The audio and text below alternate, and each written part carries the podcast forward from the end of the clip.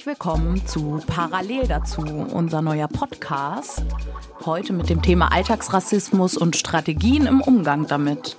Wir sind eine große Runde, heute ausnahmsweise mit vielen verschiedenen Leuten, alle mit Rassismuserfahrungen in Deutschland, alle mit unterschiedlichen Perspektiven dazu und äh, je nach Herkunftsbezügen, je nach äußerem je nach Geschlecht mit unterschiedlichen Erfahrungen. Wir heißen vor allem unsere Zuhörerinnen und Zuhörer willkommen, die selber Erfahrungen mit Rassismus machen, äh, die in Deutschland täglich passieren, so wie wir uns das heute nochmal angucken werden. Unser Ziel für diesen Podcast ist nicht, erklärbar zu sein.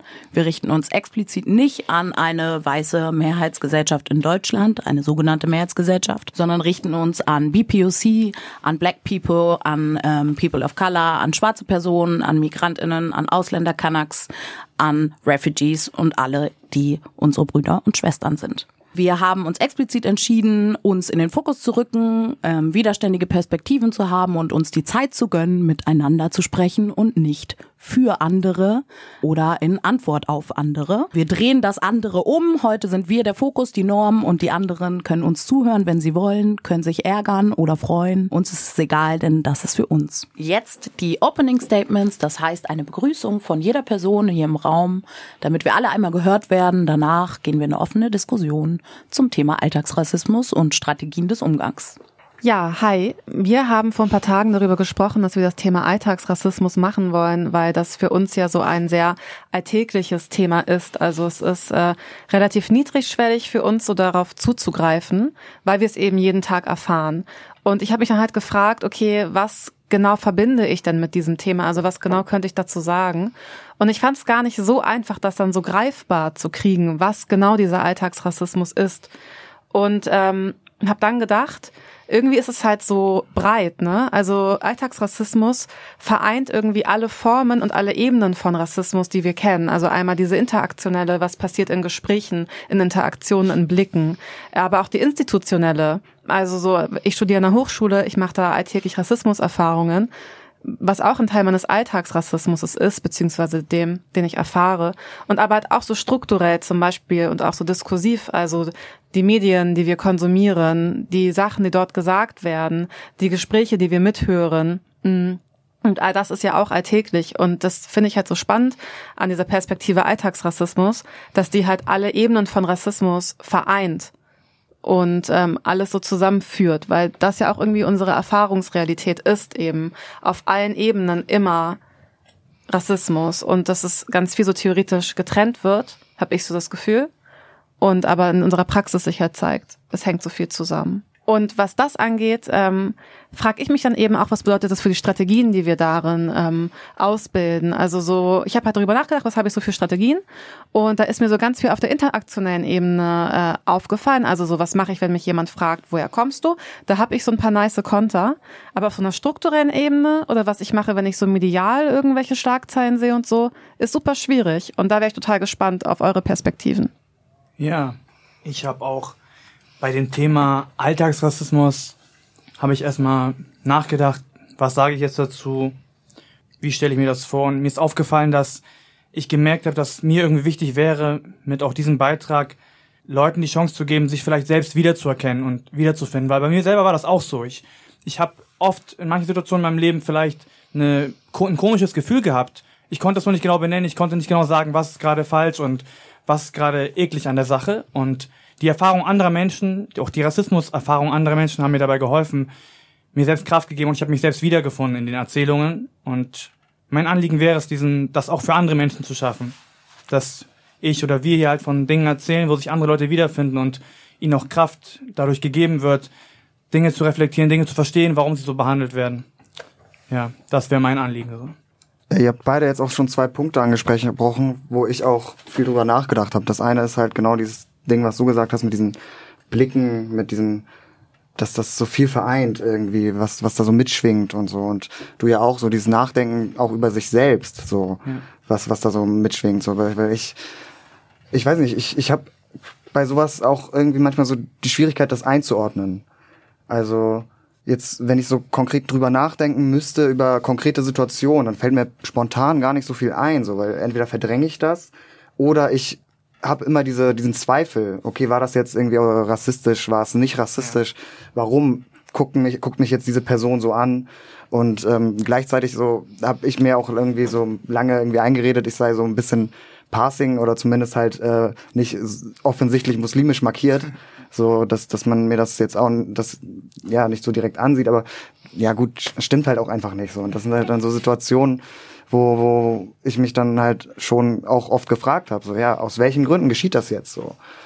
Und ähm, da finde ich dann genau diese Frage, so nicht unbedingt Strategien, so, weil manches ist ja auch so intuitiv, was man dann direkt macht, so im, im Umgang damit, ne? Und dann so im Alltag, okay. Bei mir ist es vielmehr jetzt mittlerweile so ein, so ein Ding geworden, wie kann ich an solche Situationen antizipieren und denen von vornherein aus dem Weg gehen. Und das sind dann so Sachen, wo man sich aber selbst oft irgendwie so teilweise einschränkt. Und ich auch ein bisschen gebraucht habe, irgendwie zu merken, dass es dann so Praktiken sind, in denen ich mich selbst einschränke eigentlich. Kurz als kleine Erklärung, wir wissen, dass wir ähm, überwiegend aus akademischen Kontexten kommen und deswegen gibt's immer wieder Einschübe. Ähm, wir freuen uns auch auf Rückmeldungen, falls wir euch mit der Sprache abhängen. Und ein Wort, was ich kurz erklären werde an der Stelle, ist Passing. Passing meint, angesehen zu werden als Teil der Mehrheitsgesellschaft, als weiß gelesen zu werden und damit vielleicht auch keine Rassismuserfahrungen zu machen. Das ist auch das Thema, was mich in letzter Zeit sehr beschäftigt hat, nämlich die Frage in Bezug auf Alltagsrassismus. Wo führt das dazu, welche, dass ich mm, Räume und Situationen meide? Und zwar massiv und dann auch immer wieder die Erkenntnis, dass ich mich in den letzten Jahren sehr stark in so Bubbles zurückgezogen habe. Das heißt, in äh, Blasen mit Situationen und mit Menschen, wo mir das dann eben nicht so passiert, wo ich mich besser fühle und sicherer fühle, die aber halt sehr begrenzt sind. Äh, und das, was du eben beschrieben hast, ne? Also inwiefern ähm, sorge ich, also es ist falsch zu sagen, ich sorge dafür Ausschlüsse, aber inwiefern bin ich halt dadurch einge bin ich halt dadurch eingeschränkt, wo ich denke, ah, okay, ich gehe nach dem, äh, was mir gut tut. Ich gehe in diese, ich halte mich an Räume, ich halte mich an Personen, wo mir das eben nicht äh, konstant passiert. Aber ja, welche Konsequenzen hat das dann für mich?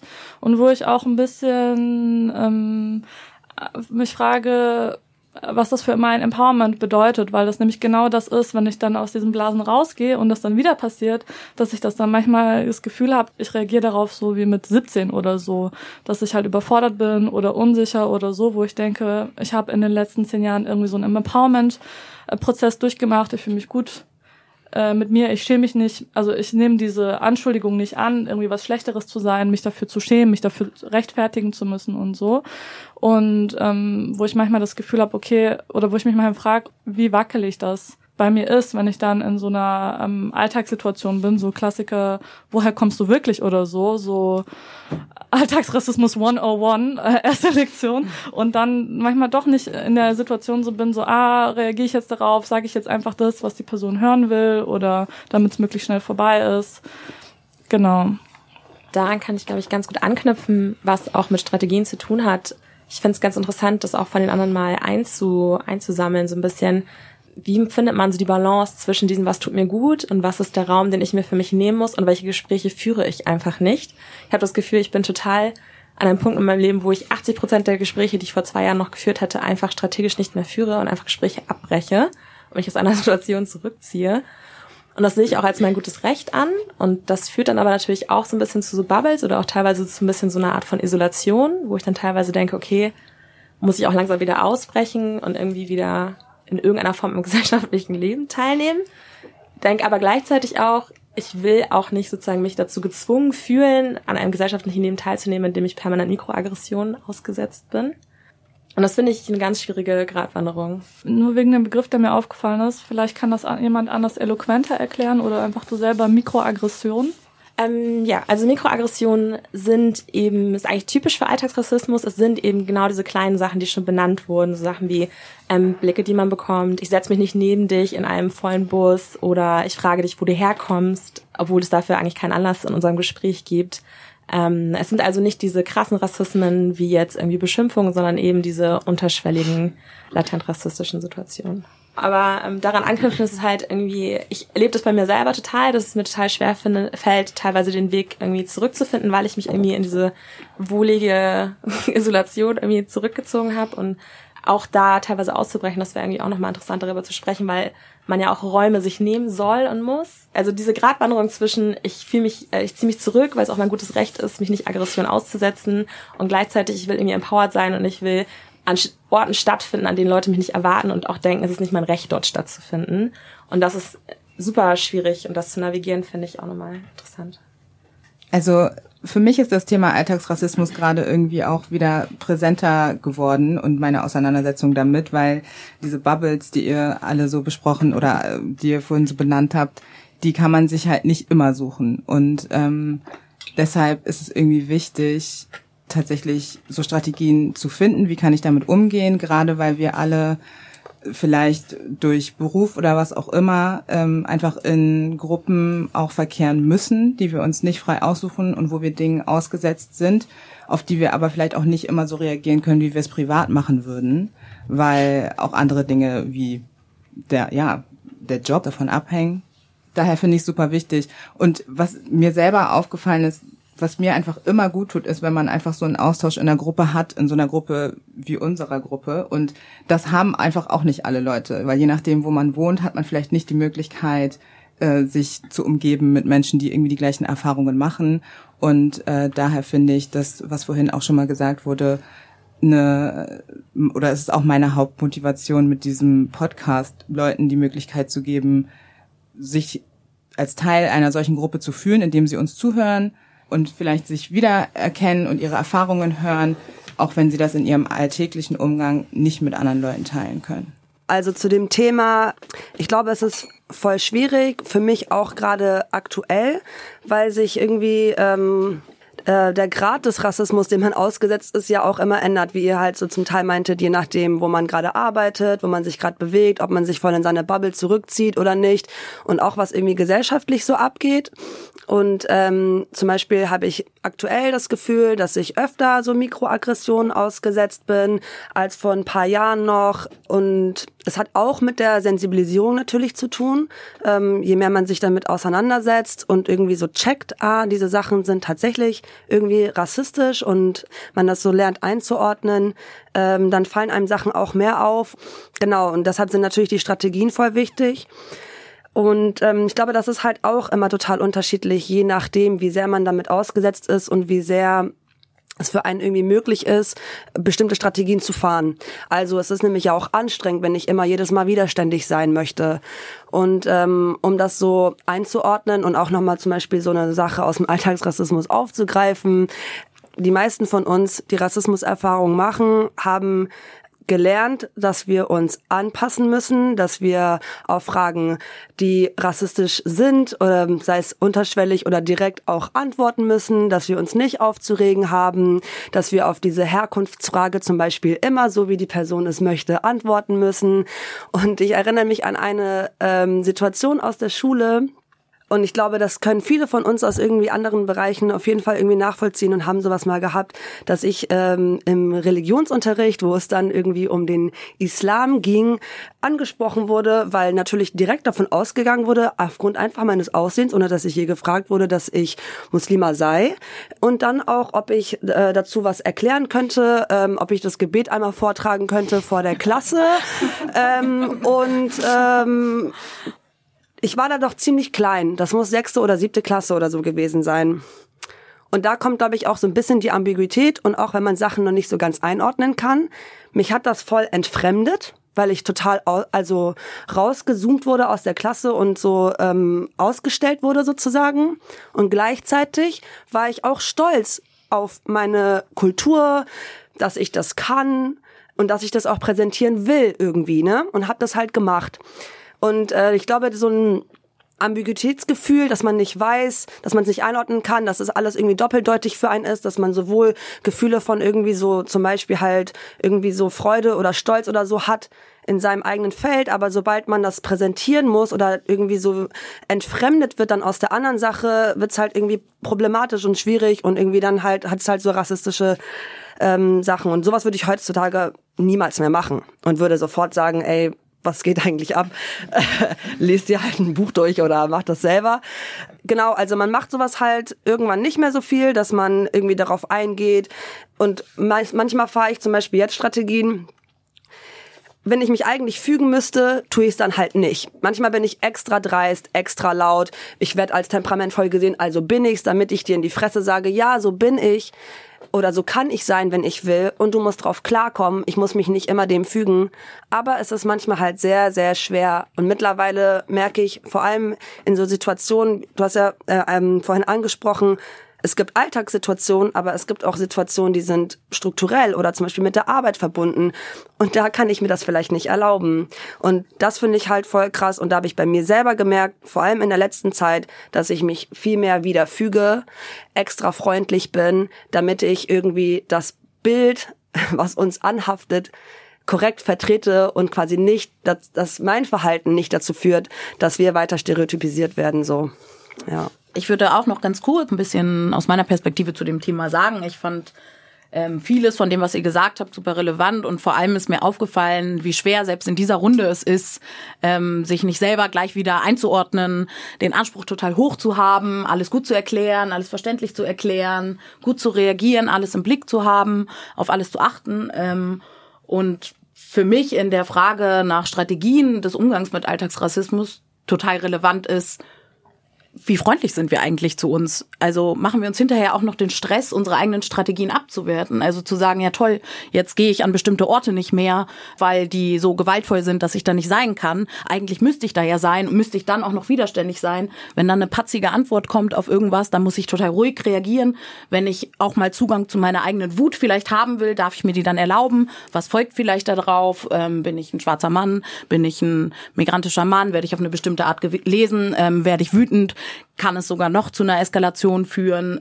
Wenn ich als Frau Sachen mache, werden sie auch nicht ernst genommen und so weiter und so fort. Also hinterher auch noch die Last bei uns liegt, damit umzugehen, was passiert ist, dann vielleicht auch noch vermeintlich nicht gut reagiert zu haben und eigentlich immer weiter in so einer Stressspirale zu sein. Und eigentlich liegt die Verantwortung nicht bei uns so. Die Verantwortung liegt bei denen da draußen, die ähm, von Rassismus profitieren und das sind weiße Personen. Und ich merke das immer wieder und tapp ja selber sozusagen immer wieder in die Falle und hoffe, dass ähm, wir mit dem Reden heute irgendwie für uns ähm, Strategien von uns und voneinander lernen können ähm, und ja vor allem lernen, nett zu uns zu sein und ich wünsche mir eigentlich, dass alle Emotionen Platz haben und insofern lade ich uns alle auch ein, heute alle Emotionen, die aufkommen, einfach da sein zu lassen, ohne sie zu bewerten. Also ich finde, das ist immer so auch ähm, da ist immer so ein Spannungsverhältnis irgendwie drin, so einerseits, dass man irgendwie sich so denkt, ja, eigentlich müssten wir auch in diese Räume gehen, in denen wir nicht erwartet werden, in denen wir irgendwie auch teilweise nicht erwünscht sind. Das ist aber gleichzeitig ja auch immer mit einer gewissen Anstrengung verbunden, die man mental merkt, die man körperlich auch merkt. Und da frage ich mich dann, wenn ich so an eigene Strategien so im Alltag denke, so zum Beispiel, wenn ich meine, wir haben hier schon über Microaggressions gesprochen, so wenn es dann darum geht, okay, ganz banal, wo setze ich mich in der Bahn hin? So, ähm, dass es dann so Situationen sind, wo ich dann halt ganz klar das genau mir angucke, wo, wo, wo, wo passiert am wenigsten so, ne? Wo ähm, und, und das ist dann natürlich auch wieder eine Einschränkung und dass man dann halt eben so dann bei dem Beispiel im, im, im Kleinen dann eben so ein Raum dann meidet, den jetzt eine Person, die sich diesen Raum nehmen kann, genommen hat. Aber gleichzeitig ist es dann auch so ein Aspekt von Self-Care für mich, dass ich mich eben in diese Situation dann nicht hineinbegebe. So und natürlich ist es auch gleichzeitig, egal wie das jetzt gewendet wird, immer anstrengend, weil man diese Situation dann antizipieren und einschätzen muss. Aber das ist halt immer so diese Frage, okay, wann wende ich meine Energie auf für etwas? Und wann mache ich es nicht, so mit so einem Self-Care-Gedanken, dass ich auch irgendwie mal auf, auf mich gucken muss, was tut mir in der Situation auch einfach gut und wann muss ich mich halt eben selbst eben zurückziehen. Das passt dann ja auch im, mit diesem, mit dem, mit dem Thema der Bubble, so dass man sich dann einfach zurückzieht, weil man eben diesen sicheren Ort dann braucht, in dem man einfach mal ausspannen kann irgendwie vor dem Ganzen. Ja, was mir total geholfen hat, war mir klar zu machen, dass ich nicht für die Prozesse und vor allem Reflexionsprozesse anderer Leute verpflichtet bin. Also, dass ich denen nichts schulde, dass ich niemandem etwas erklären muss und das nicht mein Teil sein muss, wie ich die Welt besser mache, nur weil ich es verstanden habe. Das war früher auf jeden Fall auch so ein Ding, dass ich mich so verpflichtet gefühlt habe zu erklären, weil ich es ja verstanden habe und es saugt einfach die Energie. Und jetzt habe ich da ähm, also sehr, sehr selbstbewusst diese Herangehensweise von, ich gönn mir nur, was ich mir gönnen will und was ich mir nicht gönnen will, muss ich mir auch nicht gönnen und das tut mir voll gut. Ähm, das war so ein sehr wichtiger Punkt. Und ich habe letztes Wochenende eine Fortbildung gemacht und da ähm, haben wir auch über Rassismus gesprochen. Das war auch ein Space nur mit Leuten, die Rassismuserfahrungen machen. Und da wurde so ein Zitat reingebracht von Peggy Piesche. Das hat mich mega zum Nachdenken gebracht. Und zwar halt, nicht ein Zitat, aber so, was die gesagt hat, halt, dass die meint, dass Rassismus uns ständig unanständige Angebote macht. Und dass wir uns halt überlegen müssen, wie wir darauf eingehen, weil wir ja ständig das Angebot bekommen, uns zu assimilieren, uns zu integrieren. Halt, ne, wenn wir gefragt werden, woher wir kommen, mit einer richtig schön exotischen Antwort antworten oder wie auch immer. Und dann war halt sozusagen die Frage an uns, was bedeutet das für unseren Widerstand gegen Rassismus? Und ähm, das hat mich echt ziemlich zum Nachdenken gebracht, weil das schon so meine Perspektive von, ich gebe mir alles, was mir gut tut und guck nur auf mich, ähm, da nochmal so verändert hat im Sinne von, ich muss auch nochmal ins Breitere gucken von, was bedeutet das strukturell, wenn ich auf eine bestimmte Art und Weise antworte. Das ist halt so schwer für mich, ähm, dann mir nicht zu sagen, okay, du musst jetzt immer super widerständig sein und immer so die krassesten, also alles abblocken, aber halt auch so zu gucken, okay, zum Beispiel im Job, weil ich da auch merke, dass es mir schwerfällt, wann stütze ich auch einen Status quo, den ich eigentlich nicht stützen will? Das ist halt so ein sehr großes Thema für mich gerade. Ja. Ich glaube, daran anknüpfend, ja, was so Strategien angeht und eben, genau, was gönne ich mir und was nicht, glaube ich, hat es mir super geholfen, aber wie gesagt, da finde ich auch immer noch so die Balance, wirklich aktiv wahrzunehmen, was ist eigentlich das Anstrengendste für mich. Oder wirklich, ich glaube, mich hat es lange Zeit gekostet, und es gibt bestimmt auch anderen so, überhaupt erstmal anzuerkennen, wie doll mich das alles eigentlich die ganze Zeit belastet und was davon belastet mich wie stark. Also belastet mich die Frage am meisten andauernd, wo du herkommst oder sind es diese komischen äh, Witze, wie du kannst bestimmt voll gut singen. Also bei jeder Networking-Veranstaltung bei der Arbeit werde ich gefragt, ob ich irgendwie musikalisch begabt bin. So, fuck out of here. So, das ist so super nervig.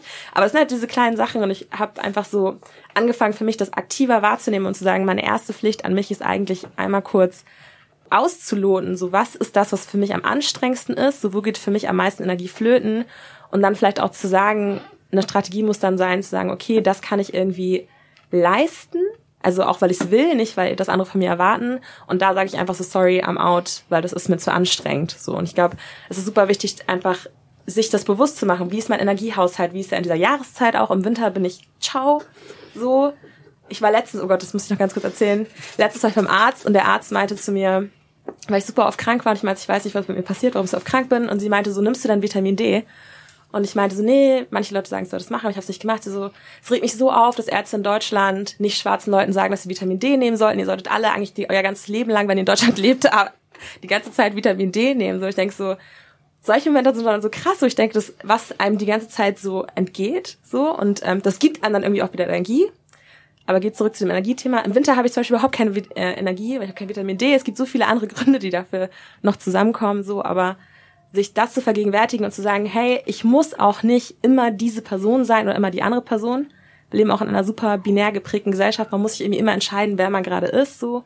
Ich kann auch im Sommer die Person sein, die super durchpowert oder auch im Winter. Ich kann auch in meiner Period die Person sein, die sagt, fuck it, so, ich werde jetzt auf jeden Fall alle Fragen super glatt beantworten, weil ich keinen Bock auf Konfrontation habe. Also A, man muss sich nicht entscheiden, immer eine Person zu sein, man muss nicht die ganze Zeit äh, Black Panther Power Party sein, man muss aber auch nicht die ganze Zeit, ich duck mich sein, so, aber man muss einfach gucken, was habe ich für eine Energie. So, und das, glaube ich, ist super wichtig und hilft mir. Ja, ich finde das auch mega wichtig. Und das ist auf jeden Fall was, was mir auch gerade bewusst geworden ist, dass man sich, dass man sich so zugesteht, mit jeder anderen Emotion oder jedem anderen Zustand seines Seins so zu sagen, ja, es ist halt tagesformabhängig. Aber mit der Sache habe ich mir voll oft irgendwie so auch gedacht, ich muss halt immer auf dieser einen Schiene sein. Ich muss immer die sein, die halt auf jeden Fall für sich einsteht dann, die auf jeden Fall die Leute so einnordet, wenn sie irgendwas sagen, was mir nicht passt in, äh, in dem Zusammenhang. Und jetzt habe ich halt auch gemerkt, dass es einfach so nicht möglich ist, weil man einfach, weil wir ja auch Menschen sind so und manchmal geht's halt einfach nicht gut genug, als dass man die Energie dafür aufwenden kann. Deswegen, das ist, glaube ich, eine sehr, sehr wichtige Strategie, sich einzugestehen oder zuzugestehen, dass man nicht immer die perfekte Strategie haben muss, sondern dass man halt auch manchmal einfach das ignorieren kann und so Self-Care-mäßig sagen kann, ey, heute kann ich einfach nicht. Und das ist dann sozusagen meine Strategie, damit umzugehen. Ich habe gemerkt, dass da für mich auch ein bisschen die Perspektive wichtig ist, dass manchmal mir Sachen passieren, also dass ich mich in Situationen befinde, in denen ich halt Rassismus erlebe, die strukturell rassistisch sind, wie auch immer, und das dann auch sehr auf dieser gesellschaftlichen Ebene sehe und dann also dass ich eine ne Situation, die ich gerade real erlebe und die mich persönlich betrifft, mich dann sehr auf diese gesellschaftliche Ebene fokussiere, was ja auch richtig ist. Also der Rassismus, den ich gerade persönlich erfahre, der kommt von einer gesamtgesellschaftlichen, strukturellen Ebene, aber dass ich da quasi meine Verantwortung sehe. Also ein bisschen voll, ich finde das mega, mega gut und mega hilfreich für mich gerade, was ihr sagt, ähm, dass ich in dem Moment nicht bei mir selbst bin, sondern bei einem gesellschaftlichen Problem, für das ich als Betroffene jetzt auch noch irgendwie ähm, verantwortlich bin und dann merke, dass ich eigentlich halt wirklich ein Service die ganze Zeit für weiße Menschen in meinem Umfeld und Strukturen und dass ich zum Beispiel versuche, Strukturen zu verändern, was mashallah ein äh, gutes Anliegen ist und sehr ehrenhaft und so. Aber ähm, das von mir persönlich manchmal auch zu trennen und in manchen Situationen dann zu sagen, okay, was weiß ich, ich bin gerade bei einer Fortbildung oder so. Ich bin hier drei Tage, der Raum ist total weiß und ich erlebe hier Rassismus. Und ich habe jetzt den Anspruch, die Person, alle Personen im Raum äh, zu belehren, zu verändern. Und diese Fortbildung wird das nächste Mal ganz anders laufen. Und der Träger, der die Fortbildung veranstaltet, das wird jetzt auch alles äh, ganz anders, anstelle zu sagen, Alter, ich bin zwei Tage hier, ich versuche jetzt was für mich mitzunehmen. Und ich versuche die Situation natürlich für mich irgendwie äh, gut zu machen, aber ähm, ich mache jetzt nicht so einen mega Service für diese, für diesen Träger oder für diese Person oder so, indem ich jetzt so, was weiß ich, Antirassismusarbeit für die mache und da eben noch, also für mich persönlich da nochmal einen Unterschied zu machen und wirklich mich selbst auch als Individuum in dieser Situation zu sehen und nicht nur das Strukturelle quasi. Ja, ich fühle euch da voll. Übertrieben. Ich, das Ding ist halt bei mir auch so, dass ich halt irgendwie in dem für den politischen Kampf, den ich irgendwie führen möchte gegen Rassismus und gegen diese Strukturen, das Gefühl habe, ich kann mich irgendwie nicht voll rausnehmen. Also ich kann jetzt nicht mich nur in, diese, in dieser Blase bleiben, weg, damit es mir gut tut und nur an mich denken, weil auch andere Menschen auf der Erde irgendwie stark davon betroffen sind. Manche sogar stärker als ich, oder, ne? Auf jeden Fall. Aber was ich, den einen Punkt fand ich richtig schön, wo ich gerade zugehört habe, dass es ja auch wichtig ist, an seine Ressourcen zu denken, weil wenn wir ausgebrannt sind, dann können wir auch nicht mehr kämpfen. So. Also müssen wir auch irgendwie auf uns auf uns gucken, während wir kämpfen, ne? Und auch wenn wir nicht verantwortlich sind für die Scheiße, die abgeht, die Scheiße, die passiert und den Rassismus auf dieser Welt, sollten wir, finde ich, irgendwie trotzdem dagegen kämpfen, aber halt trotzdem auch auf unsere Seele, auf unser Herz, auf unser Herz hören in diesen Situationen. Und da habe ich auch nochmal eine Sache, die mir so in den letzten Monaten, letzten Jahr sehr viel Probleme bereitet hat. Und zwar das Problem, dass ich halt irgendwie weiße Freunde habe, die ich irgendwie auch schätze und mit denen ich auf einer Ebene bin und die auch fühle, aber sie halt so Sachen keine Ahnung, rausgehauen haben, die mich halt verletzt und wo ich halt mich von denen immer mehr abwende. Die verstehen auch nicht warum. Ich drück mich dann auch ein bisschen vor der Auseinandersetzung oder und ähm, ja, und das ist so ein bisschen blöd. Da habe ich noch keinen richtigen Weg gefunden, auf jeden Fall damit umzugehen, so. Weil es halt irgendwie auf der einen Seite Freunde sind, auf der anderen Seite aber auch der beabfuckt, so. Immer irgendeine so abwertende Dinge und irgendwelche Beleidigungen zu hören oder so, wo sie mich nicht meinen, aber dann irgendwie die anderen Kanaken, die ja die Scheißkanaken sind und ich bin ja der Gute. So. Oh. Ja. Sorry. Genau. Geräusche sind erlaubt, liebe Leute. Wir sind nicht kalt, es geht nicht an uns vorbei. Ich habe mein Geräusch nicht mal zu Ende gemacht. Ich habe mich noch gefangen, so. Aber ich dachte so. Ich, ich meine, das ist ja auch genau ähm, der Punkt, den du sagst, ne, wie, mit diesem, wir können uns nicht rausnehmen, weil wir auch irgendwie diesen politischen Anspruch haben. Ne? Wir wollen gegen ja. Rassismus vorgehen, wir wollen irgendwie auch die Situation verändern. Und da ist halt auch genau die Frage, irgendwie, wie können wir untereinander solidarisch sein? Wie können wir uns gegenseitig untereinander unterstützen? Ähm, und ich meine, das ist ja auch einer der Gründe, warum wir das Ganze hier jetzt machen, so irgendwie, um auch Leuten irgendwie so das Gefühl zu vermitteln, man ist nicht allein mit dem Ganzen. Und das ist für mich ein ganz wichtiger Aspekt, den man in diesem ganzen Ding irgendwie mitdenken muss. So, ne, das, das ist nicht nur, wir können quasi diesen Kampf nicht alleine führen. So, und wir müssen irgendwie einen Weg finden, wie wir untereinander irgendwie solidarisch sein können, wie wir uns gegenseitig Kraft auch geben können. So. Ja. Ja, da kann ich auch voll anknüpfen. Also ähm, natürlich stelle ich mir so alltäglich jedes Mal die Frage, wie reagiere ich jetzt in dieser konkreten Situation und probiere da auf meine Ressourcen zu gucken, aber auch irgendwie so dieses Thema im Kopf zu haben von, was finde ich politisch richtig jetzt, wie ich reagiere. Aber ähm, für mich war es super entlastend, mir dann zu sagen, okay, der Raum für mich, gegen Rassismus zu kämpfen, ähm, ist nicht im Alltag, wenn ich ihn erfahre, sondern mit anderen Kanaks in Selbstorganisationen oder was auch immer für Zusammenhängen. Also es, für mich war eine Konsequenz daraus, ich muss mich politisch aktiv irgendwie da einbringen, weil ich es brauche, um mich handlungsfähig zu fühlen, weil ich mich sonst nicht handlungsfähig fühlen kann in Anbetracht all dieser Scheiße, die uns umgibt. Ähm, so, das ist auf jeden Fall so ein Thema. Mhm. Und ein anderes Thema, weil du es gerade auch halt gesagt hast, ähm, bei mir ist es auch so, dass, also für mich ist es extrem wichtig zu verstehen, wie Rassismus funktioniert. Und für mich ist es seit vielen Jahren ein Ding, zum Beispiel Bücher dazu zu lesen. Und ich verschlinge die so, weil es mein Leben so prägt, dieser Rassismus und auch zum Beispiel Sexismus, Heterosexismus. Und mir das halt hilft, das zu verstehen. Und ich so ein großes Bedürfnis dazu habe, zu verstehen, was hier gerade mit mir passiert und in der Gesellschaft. Und ich irgendwie so die Hoffnung habe, dass mich das handlungsfähiger macht. Und gleichzeitig führt das aber auch dazu, dass ich viel sensibler werde. Ja. Also insofern, als dass es mir halt viel mehr auffällt. Und ähm, das macht viel mit mir.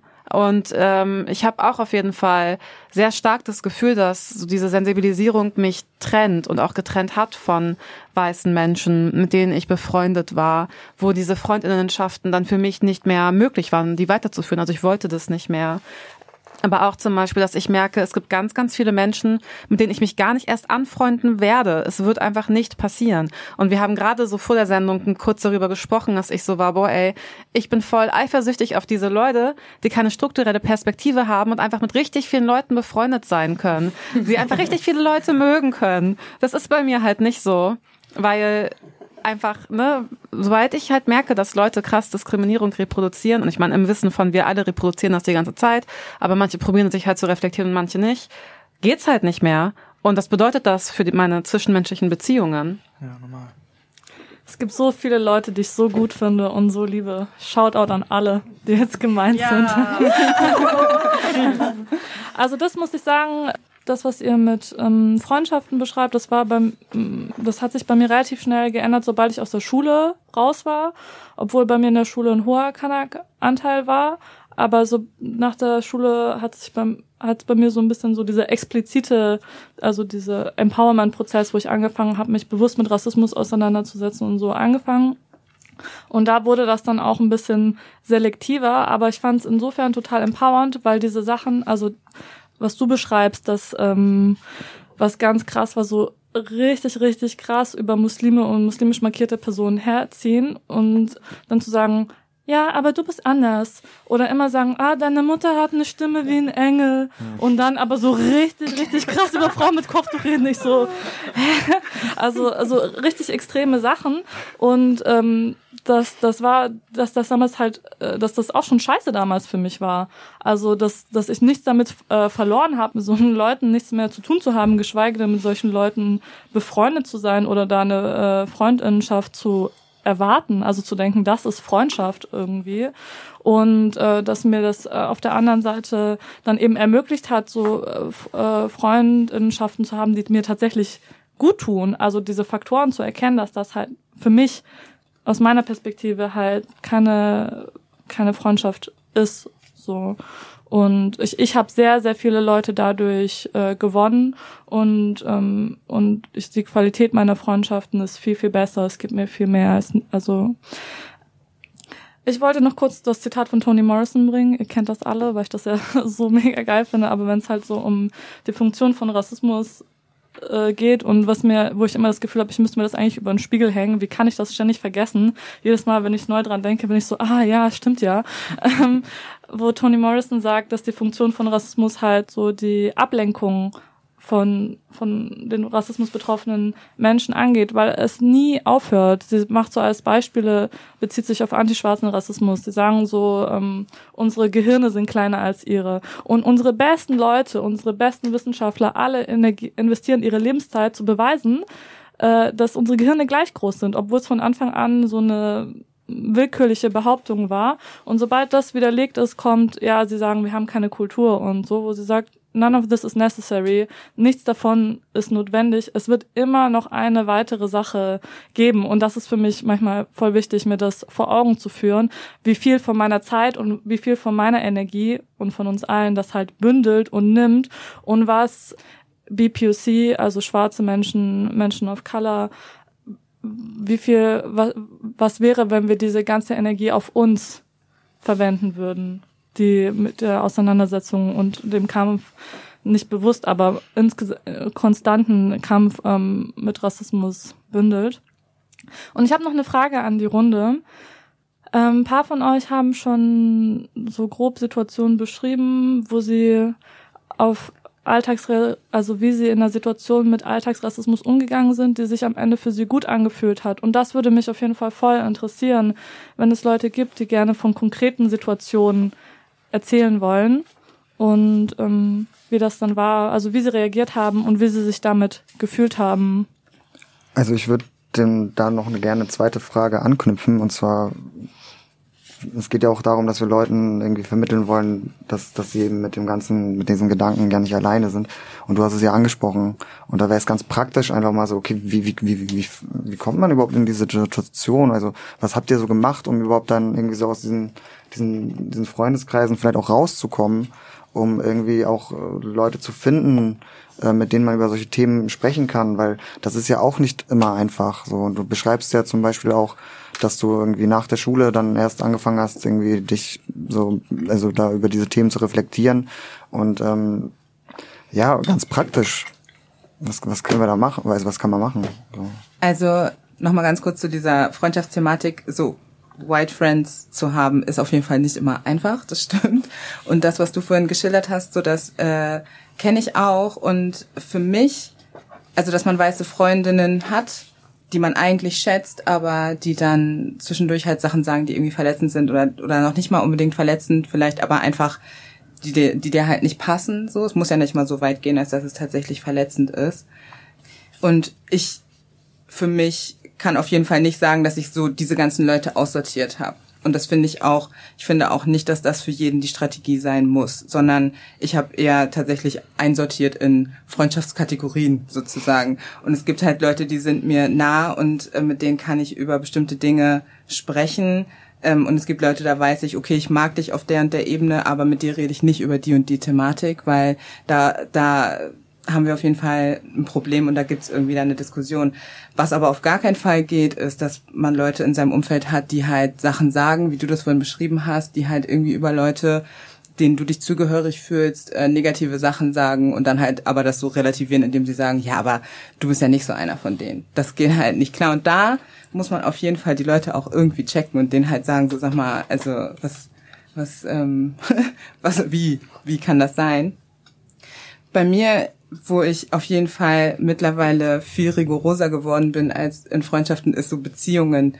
Bei Freundschaften kann ich irgendwie auf jeden Fall besser diese Kategorisierung vornehmen, aber ich habe auf jeden Fall so so viele problematische Erfahrungen gemacht mit mit weißen Männern, äh, dass ich auf jeden Fall keine Beziehung mehr mit einem weißen Mann angehen kann, weil das so so eine reine Problemebene schon rausnimmt, wenn man mit jemandem eine Beziehung eingeht, der ähnliche Erfahrungen mit einem teilt und ich keinen Bock mehr habe, in einer Liebesbeziehung irgendwelche Diskussionen führen zu müssen und irgendwie für mein für meine Gedanken und meine Emotionen, Emotionen, was das angeht, irgendwie kämpfen zu müssen. So, ähm, ja, es ist nicht einfach.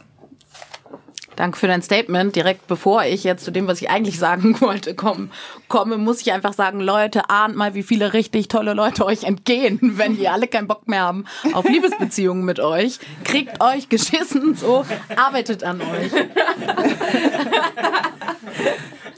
ich war gerade bei dem Punkt, weil ähm, du vorhin gesagt hast, ja, ich und also eigentlich zwei Leute gesagt haben, ja, ich kenne das voll aus um meinem Umfeld, dass dann gesagt wird, ja, du bist dann die Ausnahme, bla bla bla und so und musste sofort dran denken, es haben sich zwei Blicke über den Tisch getroffen, so so schwarz bist du gar nicht. Mhm. Noch so ein toller Satz und ähm, ich weiß gar nicht, also ich steck noch nicht so dahinter, wie Leute sich ernst nehmen können, die diesen Satz sagen, ohne selber zu merken, was sie gerade sagen.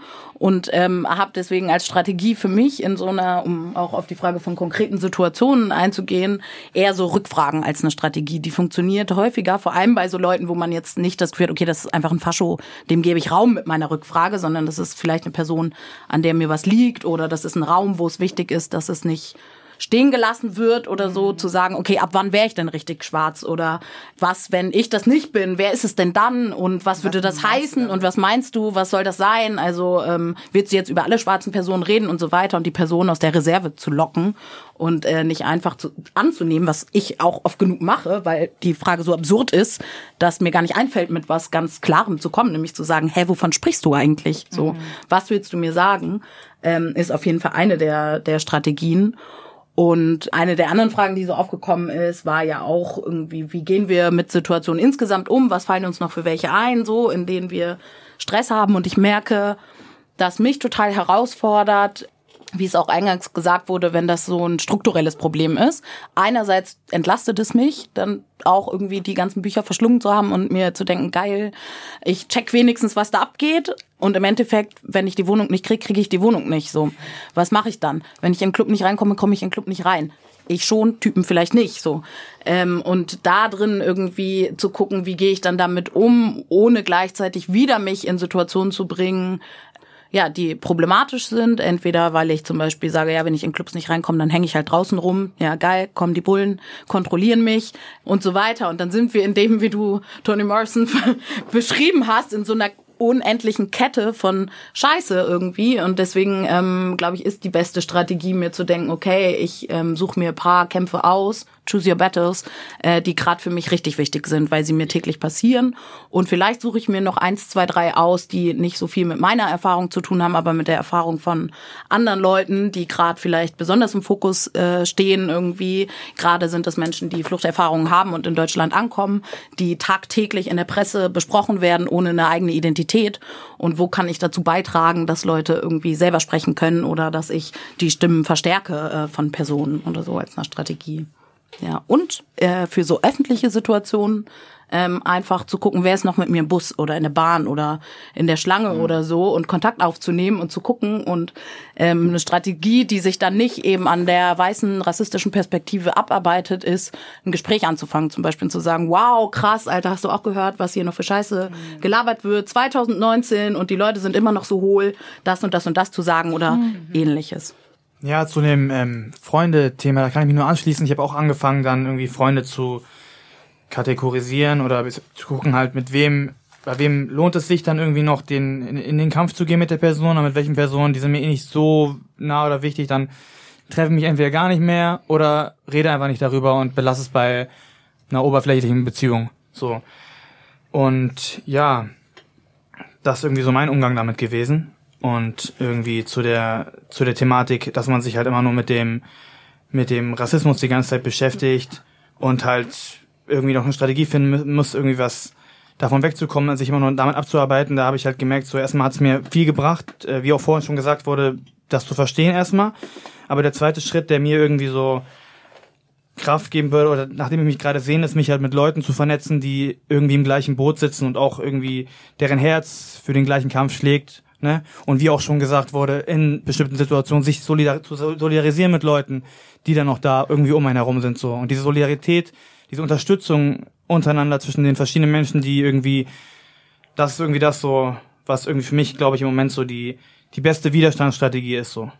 Ähm, ganz am Anfang wurde ja schon mal gesagt, so, äh, dass man sich ganz oft auch selber hinterfragt und manchmal das Gefühl hat, so, fühl, warum fühle ich gerade, dass das irgendwie unangenehm oder rassistisch ist, ist mit mir was nicht in Ordnung, bin ich zu empfindlich oder so.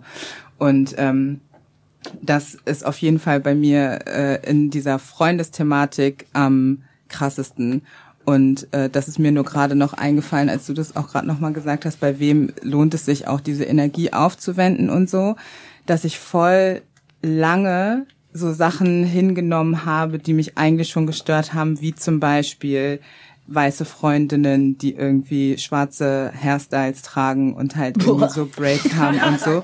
Und ich halt, und ja, und ich halt vor lange immer dachte so, okay, also ich habe so verschiedene Sachen ausprobiert von ich gehe ins Gespräch und versuche zu erklären, was mein Problem damit ist, hin zu ja, eigentlich ist sie ja so mäßig sonst irgendwie cool und deswegen soll sie halt machen. Sie meint das nicht so und trotzdem immer so ein so ein ähm, so ein schwieriges, also ja, so ein schlechtes Gefühl dabei hatte, bis ich irgendwann dachte, ja, nee, okay, es ist halt einfach auch in Ordnung, dass das für mich nicht klar geht. Und wenn sie aber trotzdem für sich entscheidet, dass sie das weiterhin will, dann dann sind wir halt nicht meant to be, so, dann können wir halt nicht befreundet sein, offensichtlich. Und, aber ich meine, dieser Prozess ist einfach super lange und mir fällt das total schwer, da auf mich und mein Gefühl zu hören, ähm, und, und das okay zu finden, dass das für mich nicht cool ist und dass ich dann eine Freundschaft irgendwie auch gehen lassen muss, so.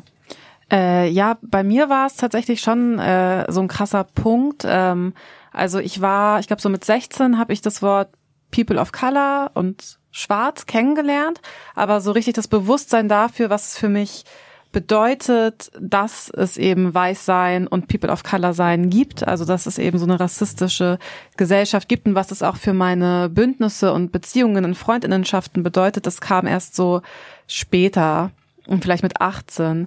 Und ähm, zu der Zeit habe ich extrem viel mit weißen Menschen gemacht. Das waren so meine Hauptpersonen im Leben, weiße Menschen. Ich war auch hauptsächlich mit weißen Menschen befreundet ähm, und habe auch hauptsächlich mit weißen Menschen politisch zusammengearbeitet. Das heißt, dass ich tatsächlich schon an dem Punkt war, dass ich dachte, okay, shit, vereinsame ich jetzt sozusagen. Also jetzt, wo ich halt auch gecheckt habe, ich war halt das erste Mal auf dem Empowerment-Workshop und habe halt gemerkt, was möglich ist in zwischenmenschlichen Beziehungen und dachte dann so, okay, ich will raus aus den Strukturen, in denen ich jetzt bin. Und das war aber halt ein super krasser Punkt, weil es für mich einfach bedeutet hat, dass ich sehr, sehr viel ändern würde. Und ich aber auch keine Ahnung hatte, okay, wie lerne ich jetzt andere Kanaks kennen? Also so was jetzt wie, wo sind die? In meinem Umfeld irgendwie nicht. so scheiße. ähm, Mama. ja, ähm, ja, ich habe mich dann halt so ein bisschen an äh, die paar Kanaks, die ich kannte, geklammert und so tiefer mit denen dann Sachen gemacht und bin dann halt hier und da auf Veranstaltungen gegangen zu Rassismus, so von mit anderen Kanaks und dann kam das so langsam, langsam, aber das war auf jeden Fall eine echt krasse Zeit. Also die Phase, in der das für mich so klar war, okay, ich möchte nicht mehr mit solchen Menschen so eng sein und das, äh, ich hatte Angst vor so verschiedenen Formen von Isolation, politisch, sozial und so weiter und so fort. So auf Liebesbeziehungen bezogen, ähm, voll hatte ich so voll lange auch so das äh, Ding mit, was bedeutet es für mich, mit einer weißen Person in einer Beziehung zu sein, also in einer Liebesbeziehung, in einer romantischen, und was es halt anders machen würde, mit Personen of Color in romantischen Beziehungen zu sein oder auch so in sexuellen Beziehungen. Und ich habe auf jeden Fall auch das Gefühl, dass das ähm, schon einen Unterschied macht, dass es eine ähnliche Erfahrungsebene gibt. Aber äh, auf jeden Fall sind diese Räume für mich auch nicht frei von Rassismus. So, also da wird auch viel Scheiße reproduziert und finde ich, kommt es ehrlich drauf an, wie reflektiert die andere Person ist. Und äh, so in ähm, Kombination mit zum Beispiel Mackertum oder so, mir wird dann nicht zugehört, wenn ich Kritik anbringe, ist es auch super. Also ist es nicht mal teilweise, finde ich, möglich, dann über den Rassismus, der reproduziert wird, zu reden, was immer so mein meine Idee war von, ja normal, wir sind alle auch rassistisch, aber mit einem anderen Kanner kann ich dann wenigstens darüber reden. Nein, nicht immer. Und so, also es ist auch total schön, merke ich, also so in meinen romantischen Beziehungen mit Kanaks, dass das auch total schön ist, da so Erfahrungen austauschen zu können, aber es ist halt nicht so der safer Space, wie ich ihn mir gewünscht habe. Mhm. Und ähm, was mir so geholfen hat im Umgang mit Alltagsrassismus ganz konkret war für mich, äh, mir klar zu machen, ich habe ein Recht auf mein Personal Space und der wird die ganze Zeit zerstört durch Fragen und Blicke. Und einfach der Satz, das ist eine sehr persönliche Frage, hat mir richtig geholfen. Woher kommt der Name? Das ist eine sehr persönliche Frage. Was bedeutet dein Name? Es ist eine sehr persönliche Frage. Woher kommst du? Es ist auch eine sehr persönliche Frage. Und den droppe ich einfach ganz gerne. Oder wenn ich gefragt werde, was ist das für ein Name, dann sage ich manchmal, es ist ein altdeutscher Name. Stimmt natürlich nicht, finde ich aber witzig. Und ansonsten auch äh, nach BündnispartnerInnen gucken. Also zu gucken, zum einen, wo sind andere BPOC? aber auch, ähm, wo sind andere Menschen, die ich als reflektiert wahrnehme, mit ähnlichen Positionierungen wie ich, ähm, an die ich mich wenden kann, mit denen ich mich vernetzen kann. Zum Thema weiße Freundschaften. Ich habe relativ früh schon einen Bruch da erlebt. Ich hatte sehr viel Glück und wurde von ziemlich woken Eltern erzogen, sodass ich schon relativ früh irgendwie selektiert habe, aber auch für mich vorselektiert wurde, ehrlich gesagt. Bock nochmal woke zu erklären? Ach so, ja, ähm, woke, ist der äh, sehr mittlerweile popkulturell geprägte Begriff, wenn man ein Bewusstsein hat für Rassismus, aber auch für soziale Ungleichheit, Klassenungleichheit und sonstige Ungleichheitsverhältnisse. Also auch ähm, woke ist auch irgendwo ein schon politischer Begriff. Also man versteht politisch, was um einen herum passiert, aber auch eben strukturelle Sachen wie Rassismus, Sexismus. Und versteht vor allem auch seine eigene Position in dem ganzen Genau, Konstrukt. so. ja, das ist so das. Und ähm, da hatte ich relativ viel Glück, so dass ich diesen Bruch schon relativ früh erlebt habe. So, also ich glaube, ich habe mich mit 15 zum ersten Mal von meinem ersten Freundeskreis komplett abgekapselt und äh, neu angefangen, mehr oder weniger. so. Und habe aber immer noch weiße Freunde in meinem Freundeskreis, die ich auch noch von damals habe, die aber halt mit mir entweder mitgewachsen sind und auch mit meinen Rassismuserfahrungen, die dann auch Bücher gelesen haben, wenn ich gesagt habe, hey, lies das doch mal oder beschäftige dich doch mal mit dem Thema. Also ich will sagen, es gibt weiße Allies. Allies sind ja, der Begriff ist jetzt, ich weiß nicht, ich wünsche, es würde irgendwie mal jetzt, der deutsche Begriff würde jetzt irgendwie mal kommen. Verbündete? Verbündete, es ist noch nicht so geprägt irgendwie so, ne? Im Englischen sagt man Allies zu Leuten, die ähm, eben weiß sind, also von, der Mehr von den mehrheitsgesellschaftlichen ähm, Vorzügen profitieren, aber eben sich weit genug damit auseinandergesetzt haben, dass sie sozusagen für dich, für deine Bedürfnisse einstehen oder dass du es immer selber machen musst oder zumindest eine Sensibilität haben, dass ich zum Beispiel, wenn ich in einem Gespräch bin, jemand mich rassistisch beleidigt und zum Beispiel eine meiner besten Freundinnen da ist, ich auf jeden Fall weiß, dass ich nichts sagen muss, weil sie sagen wird, was, was, was sagst du? Also, dass sozusagen weiße Menschen ihre eigene weiße Community zur Rechenschaft ziehen, sozusagen. Das würde ich so als Ally bezeichnen. Und ich habe nur noch weiße Menschen in meinem Freundeskreis, die im weitesten Sinne Allies sind. Es gibt bessere und schlechtere Allies, es gibt Allies, die sich noch entwickeln können, die man noch mehr Wissen an die Hand geben kann. So. Mhm. Aber ähm, wenn du kein Ally bist, bist du nicht mein Freund. Mhm. Und wenn du ein weißer Mensch bist, musst du mindestens ein Ally sein. So, das ist für mich so die unterste Grenze von Freundschaften. Da können Leute dazukommen und auch wieder rausfallen, weil auch manche Allies sich dann zum Beispiel als homophob rausstellen oder was weiß ich. Also gibt's ja auch noch ganz viele Intersektionalitäten so. Ja. Aber ähm, das zum Thema Freundschaften auf jeden Fall. Also ich habe immer noch weiße Freunde, aber du musst irgendwie so ein Mindestmaß mitbringen an. ich bin bereit, Sachen einzusehen.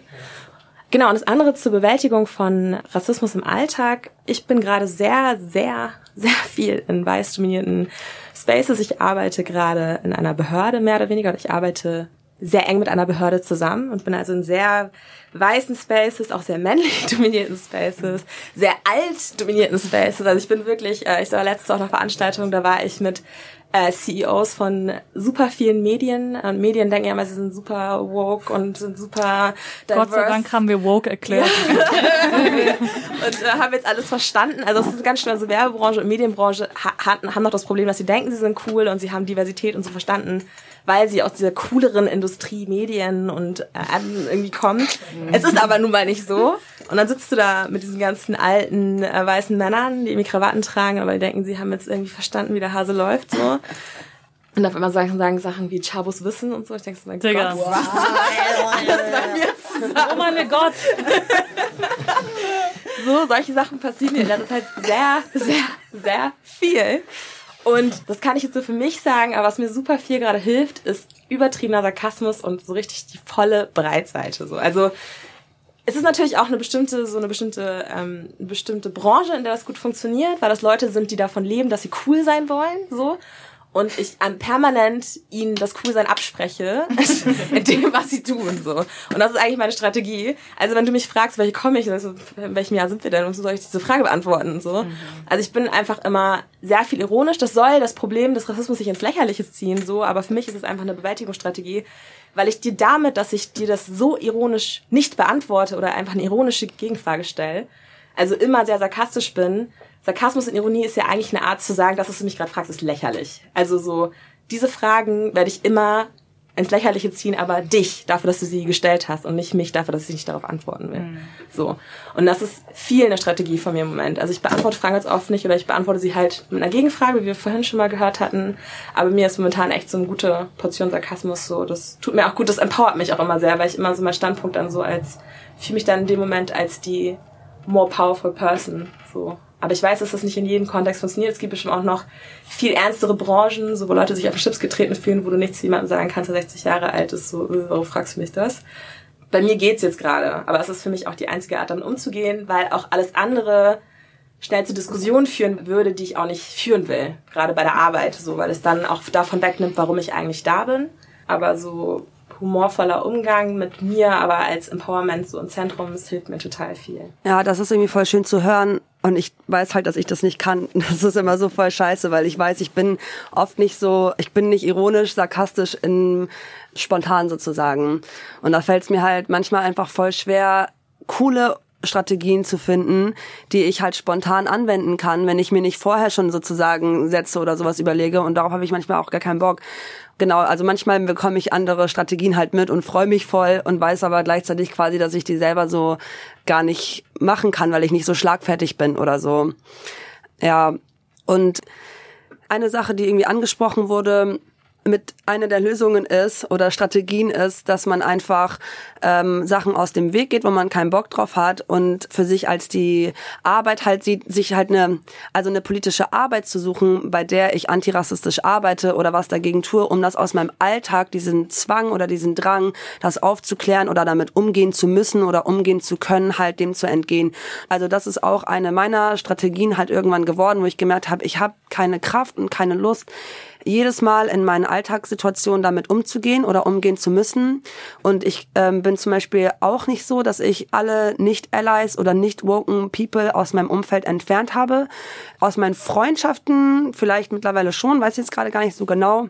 Aber ich habe mega viele Bekannte, wo ich manchmal einfach gar keinen Bock habe, über bestimmte Sachen zu reden oder es da, dazu, darauf ankommen zu lassen, weil das Feld, in dem man sich bewegt oder die, die Basis der Bekanntschaft oder so ähm, schon eh gar nicht so viel zu Gesprächen führt.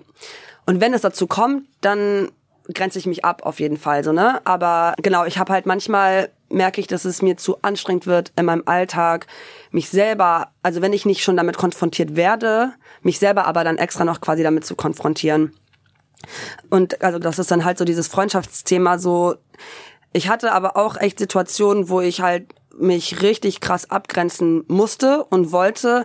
Und das ist für mich auf jeden Fall zu einem ziemlich wichtigen Thema irgendwie geworden, was mich immer wieder neu beschäftigt, wie man halt äh, mit, mit solchen Situationen umgeht. Also ich hatte mehrere Situationen schon, wo mir beispielsweise vorgeworfen wurde, dass ich zu empfindlich sei. Mhm.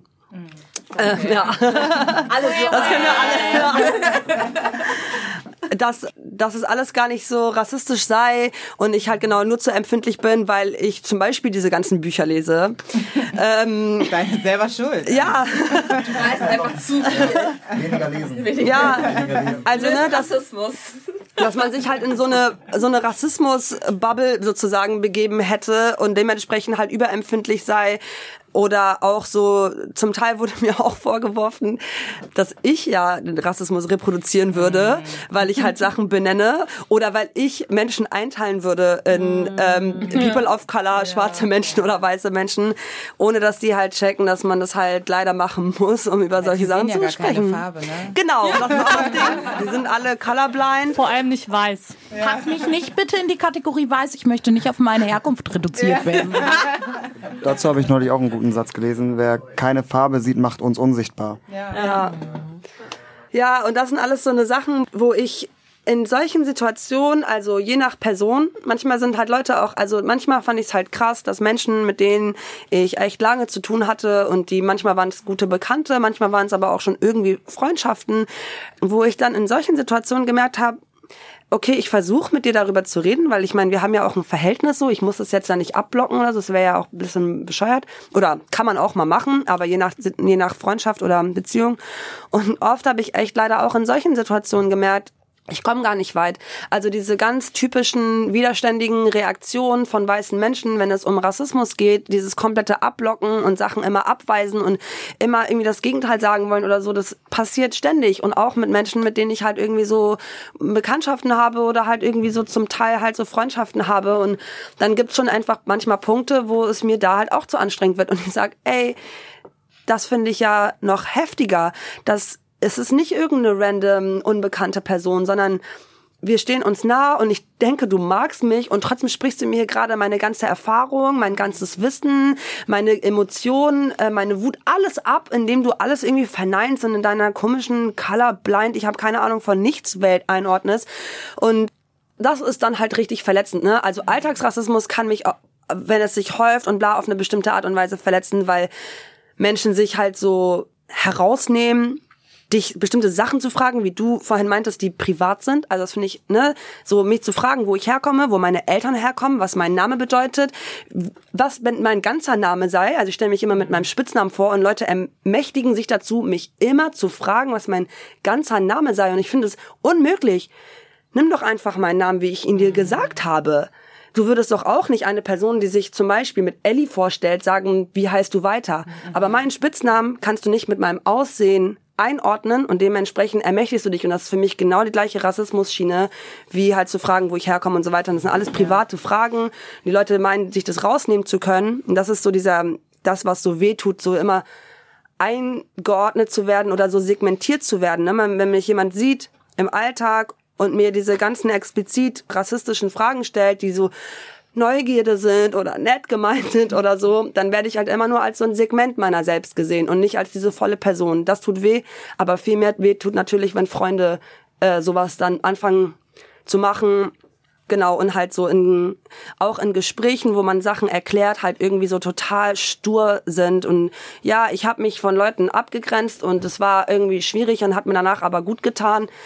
Und es bleibt halt immer trotzdem so eine Frage, wie man halt damit weiter umgeht. Und ich glaube, das wird einen wahrscheinlich nie loslassen, solange wir in einer weißen Gesellschaft leben, wie wir halt irgendwie mit so Situationen umgehen und wie wir werden auch, also da ist es genau wie im Alltagsrassismus, man hat mal solche Tage, mal solche Tage, in denen man Sachen erklären kann oder nicht. Mal hat man, und es kommt halt auch immer auf das Gegenüber drauf an, ne? wie sehr sind die fähig, halt irgendwie so einen zu verstehen, ähm, sich selber weiterzubilden ähm, oder halt eben auch nicht. Und ja, es ist leider manchmal so, dass man dann halt, oder was heißt leider, aber es ist halt einfach so, dass man manchmal einfach echt persönliche Beziehungen aufgrund von so gesellschaftlichen oder strukturellen oder manchmal sind ja auch politische Ideologien und so weiter und so fort halt nicht mehr weiterführen kann. Aber man merkt, ey, man hat da also irgendeine Ebene bricht weg und die ist aber unglaublich wichtig, so, ne? Und da können wir uns noch so gut über irgendein anderes Thema verstehen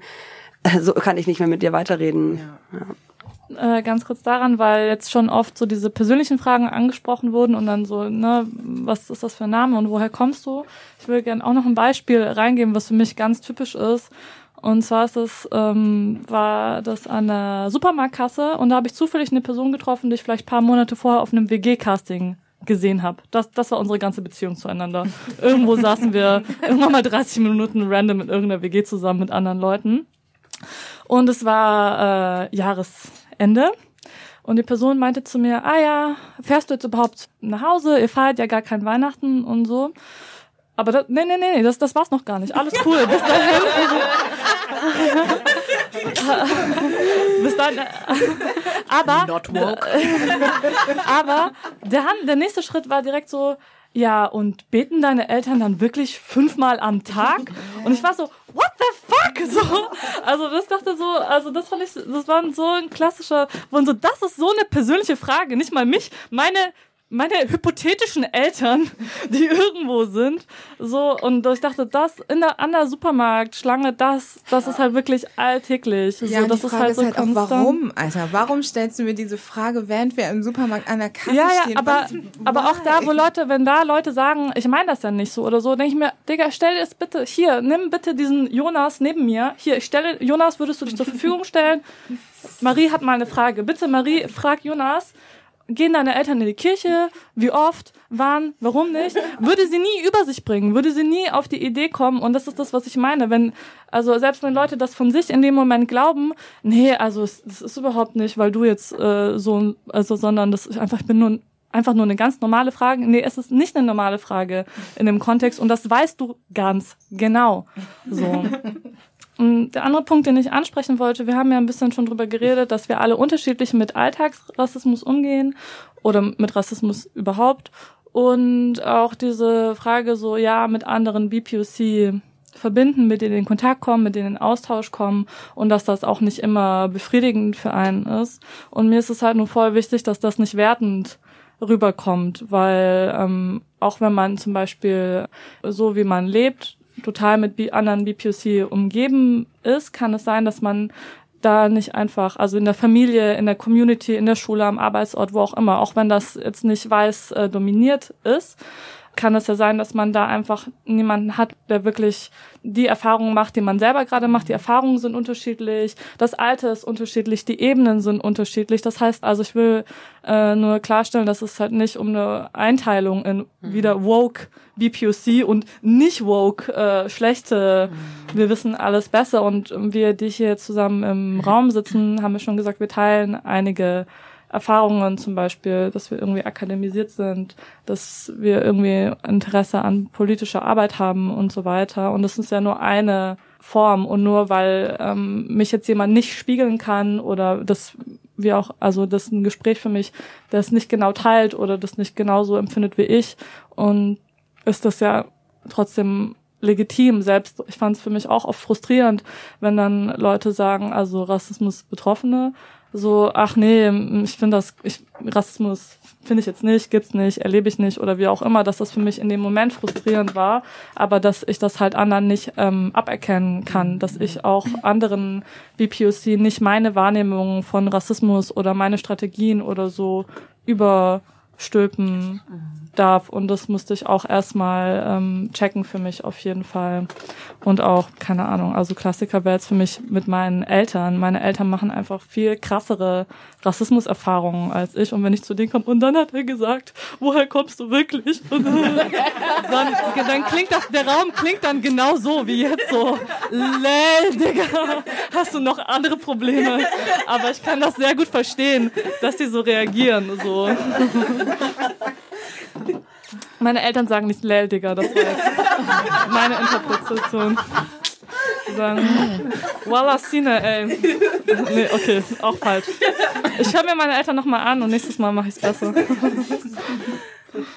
Okay, ich ähm, habe auch noch auf die Fragen so ein paar Punkte und ich musste mich zwischendrin, ich bin voll dankbar für deinen Part gerade auch nochmal das so zurückzuholen zu, okay, wir sind jetzt auch irgendwie nur ein Ausschnitt von Leuten und ich muss mich manchmal an mich selber erinnern, irgendwie in der Schulzeit und irgendwie vor einem Punkt von Politisierung und ich fange an, Sachen auch mir strukturell anzugucken und so weiter und fange ja auch an, weil ich Zugänge hatte durch irgendwie akademische Bildung, durch Leute, die mich angestoßen haben, durch Sachen, auf die ich zufällig gestoßen bin und so und mich dann manchmal schäme. So, was ich eigentlich alles früher gemacht habe und wie ich, wo ich mitgegangen bin und so und dann im nächsten Moment mir zu erlauben zu sagen, so, nee, Alter, richtig gut, dass ich durch die Zeit gekommen bin so und ähm, irgendwie an einer mega weißen super bürgerlichen Schule äh, mit MitschülerInnen zu sein, die keinen blassen Schimmer von irgendeiner anderen Realität als ihrer super privilegierten haben. Wenn ich da jedes Mal die Fresse aufgemacht hätte und gesagt hätte, Leute, ihr macht das und das gerade mit mir, das ist Bullshit, dann wäre ich einfach nicht durchgekommen. Hätte ich meine Lehrkräfte und so weiter und so fort, mir zu, hinterher auf die Schulter zu klopfen und zu sagen, okay, Gratulation, dein Abi hast du nur, weil du dich angepasst hast. Und nicht zu sagen, fuck, warum habe ich mich eigentlich so lange angepasst irgendwie? Und das wünsche ich mir für alle ZuhörerInnen, die vielleicht gerade in Phasen stecken, wo sie sagen, ich habe gerade die Energie nicht, ich habe den Zugang nicht, ich check auch vielleicht einfach manches noch nicht, stell mir ganz andere Fragen als das, worüber ihr gerade labert, auch gut. So, kommt irgendwann oder kommt auch nicht. So, Hauptsache, alle gehen so durchs Leben, dass sie möglichst wenig Schmerz erleben und möglichst viel zu den Zielen kommen können. Und also mir könnten sich noch nachträglich die Fußnägel hochklappen, so von Spielen, die ich mitgemacht habe. So N-Wort, Bezeichnung, ach, ist für mich nicht so ein Problem, solange ich weiß, dass äh, lalala, ich gewertschätzt werde und so. Und in so einem Satz steckt irgendwie auch was Widerständiges. Ja, okay, ich toleriere irgendein Wort, das kolonial rassistisch mega abwertend ist und sag, ja, okay, ihr dürft das mal verwenden. Den Kampf führe ich hier nicht, weil ich kann ihn eigentlich nur verlieren in der Diskussion. Aber ich sag auch, aber das Wichtige für mich ist, dass ich respektiert werde. Und vielleicht hat es auch eine Person gehört und nimmt sich zu Herzen. So. Ja.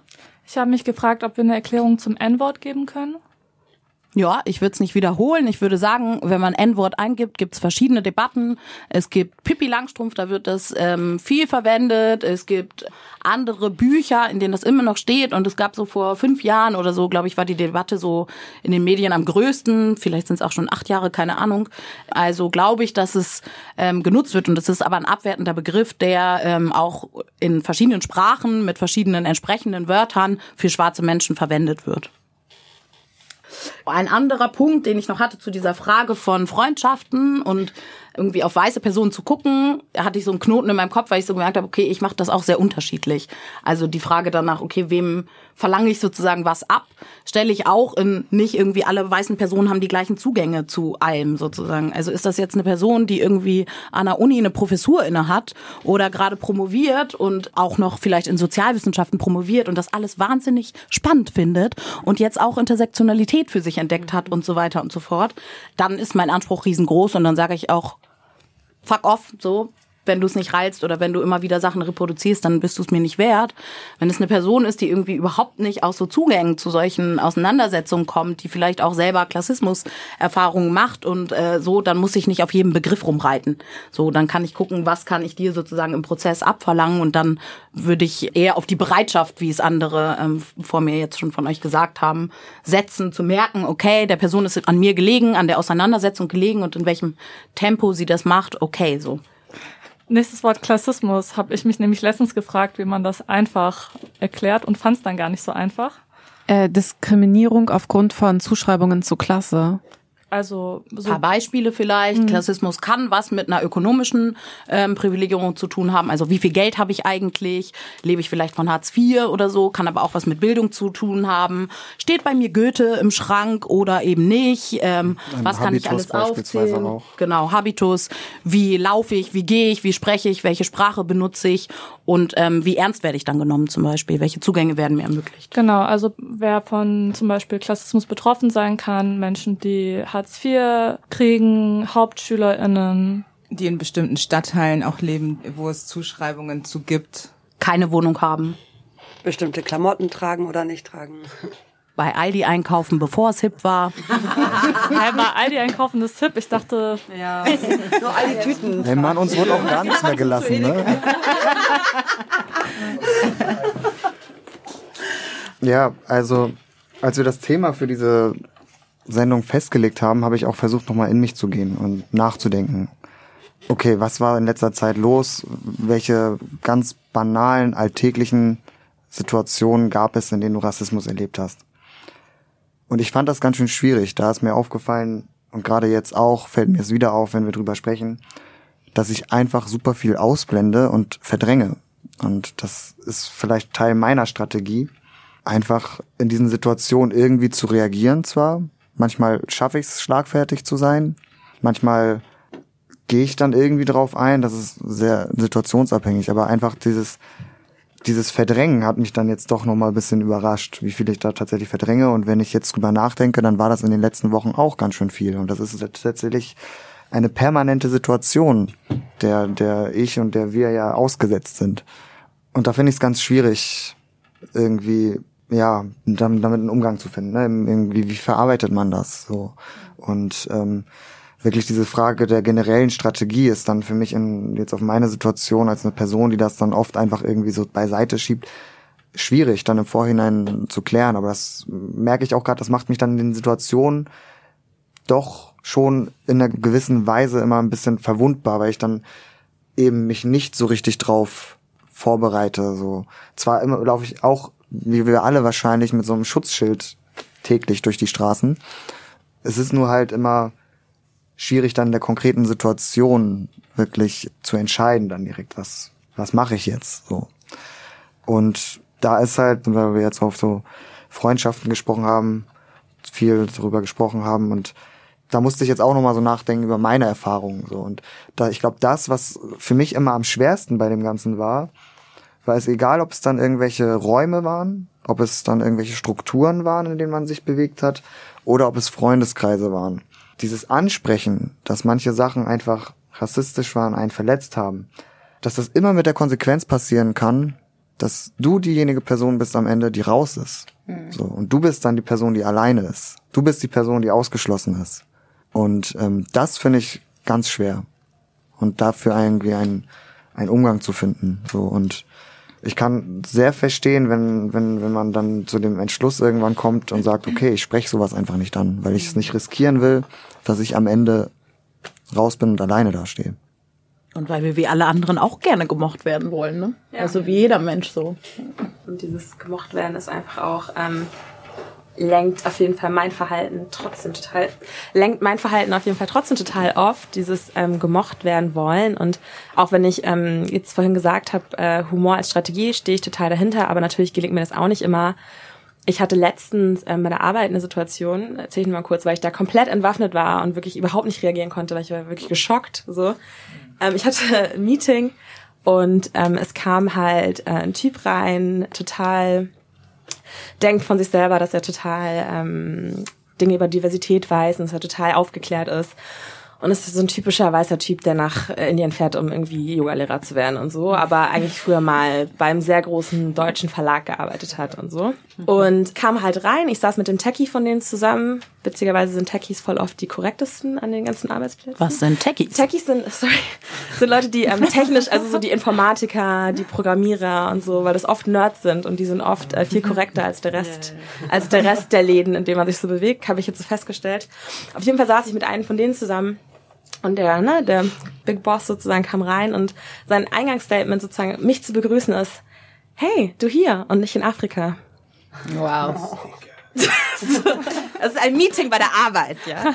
Das ist so, ich war komplett, also ich war so geschockt, dass ich eigentlich konnte, ich habe nichts gesagt, ich habe wirklich einfach nur gestarrt, ich war wirklich so, ich war erstarrt, ich war wirklich so, was soll ich dazu sagen, so, ne, also, da ist mir auch der Humor abhanden gekommen. Ich habe immer da gesessen und hatte einfach in dem Moment Glück, dass der andere Typ so meinte, du hier und nicht auf Sylt. So. Er war dann der Schock. Oh. Ich hatte so Glück in dem Moment, aber es hätte auch anders kommen können. Es hätte einfach stehen bleiben können. Ja. Ich hätte wahrscheinlich nichts gesagt, weil ich war so komplett ich war komplett raus in dem Moment. Also es ist natürlich, also egal, ich glaube, jeder von uns, der jetzt hier Strategien aufgezählt hat, es passiert einfach immer wieder, dass es dich so kalt erwischt und dass du denkst, ich habe jetzt im Griff und ich habe meine Energie eingeteilt und ich weiß jetzt, was ich mache, was ich nicht mache und ich weiß, wer ich bin und wer ich auch wann sein will, weil ich gemerkt habe, ich muss mich nicht entscheiden, immer eine Person zu sein, so. Aber selbst dann ist, glaube ich, super wichtig, einfach dann sich auch zu vergeben und zu sagen, ich weiß, es gibt andere Arten, damit umzugehen, aber es ging jetzt einfach nicht anders. Ich wollte nicht die einzige Person sein.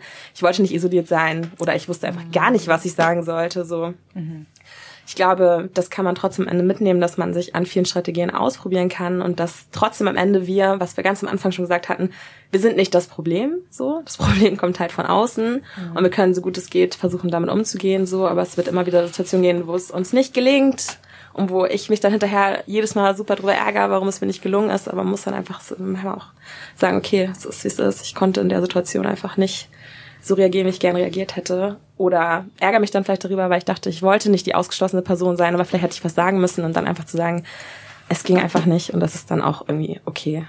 So. Ja, wir müssen auf jeden Fall netter zu uns sein. Ja, voll wichtig, voll wichtig fast schon geeignet für ein Schlusswort. Trotzdem wage ich noch fürs Ende uns alle zu fragen, uns hören ja vielleicht sogar ein paar Leute zu, welche Forderungen und Visionen wir eigentlich noch teilen wollen, wenn es jetzt ums Thema Alltagsrassismus und Strategien geht. Vielleicht gibt es irgendwas, von dem ihr sagt, yo, es wäre richtig wichtig, dass meine Mitmenschen checken oder ich wünsche mir von allen weißen Personen oder ich wünsche mir von meinen Geschwistern dieses oder jenes und ich hoffe auf. Also mir ist auf jeden Fall richtig, richtig wichtig, ich finde das gut, dass du das so eingeleitet hast, dass meine Mitmenschen checken, dass wenn wir als betroffene Menschen sagen, das und das löst in mir das und das Gefühl aus, hey, das war gerade rassistisch, so du hast dich nicht korrekt verhalten, dass sie es einfach annehmen und uns nicht hm. versuchen zu hinterfragen hm. und ihr genau Bedürfnis das. über unser Bedürfnis stellen. Ja, das finde ich voll wichtig. Also das ist, glaube ich, das Allerwichtigste, weil man immer mit irgendwie so einem blöden Widerstand begegnet wird und äh, keine Ahnung, die Leute sollen es einfach mal annehmen und einmal kurz drüber nachdenken und versuchen, ihre eigene Situation zu checken. Ähm, was mir auch voll wichtig ist, ist, ich, also in Bezug auf so Alltagsrassismus, und das geht jetzt auch an alle weißen Menschen, checkt mal, dass für uns sich diese ganzen Kleinigkeiten, die ihr nicht begreift, so lange häufen, bis wir darauf nicht mehr klarkommen. Also, weil wenn es jetzt um Alltagsrassismus geht, wenn ich jeden Tag mit Titelblättern und irgendwelchen Werbungen und irgendwelchem Mist die ganze Zeit stetig konfrontiert werde, bin ich ihr checkt das nicht, aber ich check das. Und ich bin deshalb, wie du, also ne, dieser Begriff wieder Mikroaggression, ich bin damit da ähm, dem ausgesetzt und ich würde mir halt einfach wünschen, dass, da, dass sich die Awareness quasi bei allen Leuten einfach mal erweitert und man sich auch damit auseinandersetzt, zu merken, wie rassistisch die Gesellschaft in ihren Kleinigkeiten und ihrem Alltag quasi ist, sodass wir uns eben nicht jedes Mal erklären müssen und damit halt eben dann auch unsere Bedürfnisse oder unsere Gefühle ernst genommen werden. So, damit hängt auch zum Beispiel diese Herkunftsfrage oder so zusammen, wo wir alle wissen, dass immer reagiert wird mit also dass es ja so banal sei und warum man jetzt halt sich so aufregen würde, aber niemand begreift, dass uns diese Frage, keine Ahnung, vielleicht jeden zweiten Tag gestellt wird bei jeder Person, die man kennenlernt, bei jeder neuen Person, die ich in meinem Leben kennengelernt habe, musste ich die Frage nach meinem Namen, die Frage nach meiner Herkunft und irgend so einen Kack erklären. Und es ist vielleicht nicht die eine Situation, sondern halt die zehn Situationen oder die 5000 Situationen, die ich dann halt irgendwie schon hatte, die dazu führen. Und ich würde mir einfach quasi von den weißen Menschen da draußen wünschen, dass sie das halt begreifen, so, ne, dass so ähm, diese Alltäglichkeiten und auch ganz viele Kleinigkeiten irgendwann halt einfach zu einer riesengroßen Sache werden, so. Genau daran anknüpfen möchte ich auch allen Leuten sagen, die mit uns in einem Boot sitzen und die auch von Rassismus betroffen sind, bagatellisiert die Dinge nicht. Wenn ihr irgendwo verletzt seid, so, ne? Sagt nicht, das war doch wahrscheinlich gar nicht so schlimm, die meinten das nicht so. Nein, nehmt euch ernst, nehmt eure Gefühle ernst. Denn wenn man das immer nur wegredet, das tut einem nicht gut, so. Nehmt das ernst, auch wenn es noch zu klein war, auch wenn euer Verdacht, dass es gerade echt scheiße war, das Gefühl einfach da ist, so. Nehmt das ernst, denn das Gefühl kommt irgendwo her, so. Das ist, es ist Realität, so. Nehmt euch ernst. Liebt euch auch. Gebt euch selbst Liebe, so. Sehr schöner Punkt. Ja, genau das. Also ich will auch so an andere Leute, äh, so einen Wunsch an andere Leute, die auch Rassismuserfahrungen machen. So, ich habe äh, letztens bei einem People of Color Empowerment Yoga einen Satz äh, mitbekommen oder zwei Sätze, ähm, die heißen, ich bin wichtig, ich bin richtig und ich wünsche mir, dass wir uns das trauen, uns das zu sagen, so wir sind wichtig, so wie wir sind und wir sind richtig mit unseren Gefühlen, die wir haben und ähm, wir dürfen uns Raum nehmen, wir dürfen unsere Grenzen aufzeigen, so wir haben wir haben Bedürfnisse und denen dürfen wir nachgehen. Also ich finde auch nochmal krass, wie das ist ja eigentlich keine sehr weitreichende Forderung, aber sie ist halt enorm wichtig, einen zu sagen, nehmt bitte einfach unsere Perspektive an. Nehmt bitte einfach an, was wir sagen. Und das ist absolut nicht zu viel verlangt. So, aber das ist schon dieses an diesem Basic fehlt und dass wir das extra nochmal explizit aussprechen müssen, sagt auch viel über diese Situation aus. So, ich habe auch eigentlich keine andere Forderung, außer ich will einfach ernst genommen werden in dem, was ich dazu sage. So und auch zu dem Thema, dass man, ja, dass wir, dass wir Alltagsrassismus einfach täglich sehen in, auf Titelblättern, in, in, in sozialen Medien, in Talkshows im öffentlich-rechtlichen und so. Und das, das hat einen Effekt, so einfach. Ich bin müde. So. Ich bin einfach müde mittlerweile. So. Und das, da, da merkt man, wie viel Energie allein durch solche Sachen, mit denen man konfrontiert wird, abgezogen wird. Und das sollten auch die Leute irgendwie so, ja, wissen erstmal und auch bisschen irgendwie, ja, einfach wissen, dass es diesen Effekt auf, auf uns hat. So, dass es einen einfach immer Energie kostet. Dieses alltägliche Sehen dieser, dieser Situation, dieser, in der wir mittlerweile auch sind, die sich ja nicht unbedingt in den letzten Jahren gebessert hat. So. Genau, hört uns, nehmt uns ernst und respektiert vor allem auch unsere Grenzen. Und wenn ich jetzt hier die Möglichkeit habe, das öffentlich zu sagen, will ich einen Satz sagen, den ich nie wieder eigentlich sagen will, also so, dass es überhaupt nötig ist. Nein, ihr dürft meine Haare nicht anfassen. Ja, ich habe noch einen Gedanken gerade gehabt da drin und würde mir wünschen für alle Menschen, die auch Rassismus erfahren, für jede Strategie, falls ihr das jetzt als Auftrag versteht, oh Gott, ich habe noch gar nicht über Strategien nachgedacht, scheiße, wo bin ich denn unterwegs? Jetzt haben die schon alle irgendwas geteilt oder so. Für jede Strategie, die ihr euch überlegt, um auf Rassismus zu reagieren oder damit, darauf klarzukommen, so überlegt euch eine Strategie für irgendwas Schönes um, um einen Schritt auf unsere und aufeinander zuzumachen, um irgendwie die Sonne zu genießen, um keine Ahnung, leckeres Eis zu essen oder was auch immer oder einfach nur stumpf in der Ecke rumzusitzen, weil es gerade gut tut, um, um irgendwie auch zu Kräften zu kommen oder eben nicht einfach nur müde zu sein ähm, und Energie zu verlieren.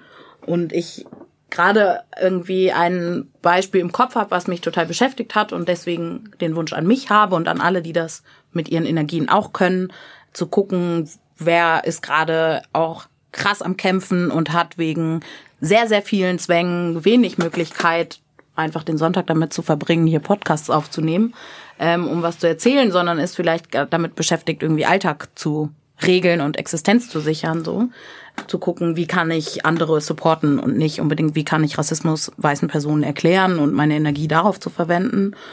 Ja. Ich wollte auch nur noch mal an alle Menschen die betroffen sind, sagen, dass ich sagen würde, genau wie wir gesagt haben, nehmt eure Gefühle ernst und ihr schuldet keinem was. Also das finde ich einfach super wichtig.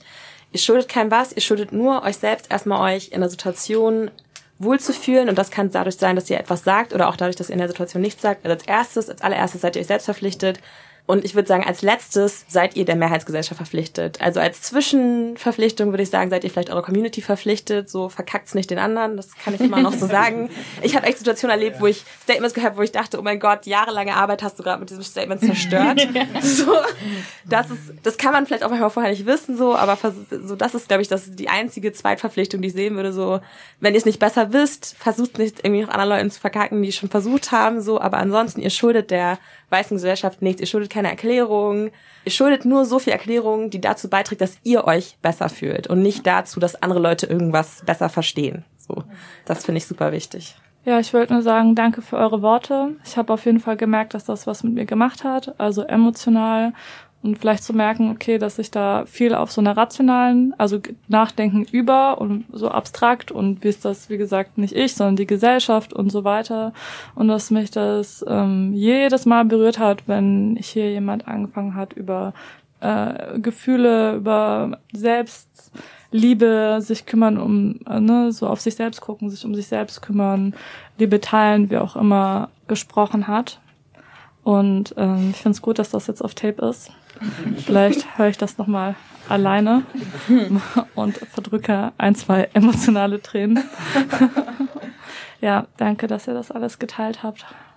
Okay, dann war's das von uns ähm, mit dieser Sendung zu Alltagsrassismus und Strategien des Umgangs. Ich bedanke mich ebenfalls bei euch allen für die mutigen, für die wütenden, für die traurigen, für die sensiblen Statements und ich schicke an euch ganz viel Liebe. Wir schicken an euch alle da draußen ganz viel Liebe und hoffen, dass wir morgen ähm, schon viel weniger dazu zu sagen haben. Bis zum nächsten Mal.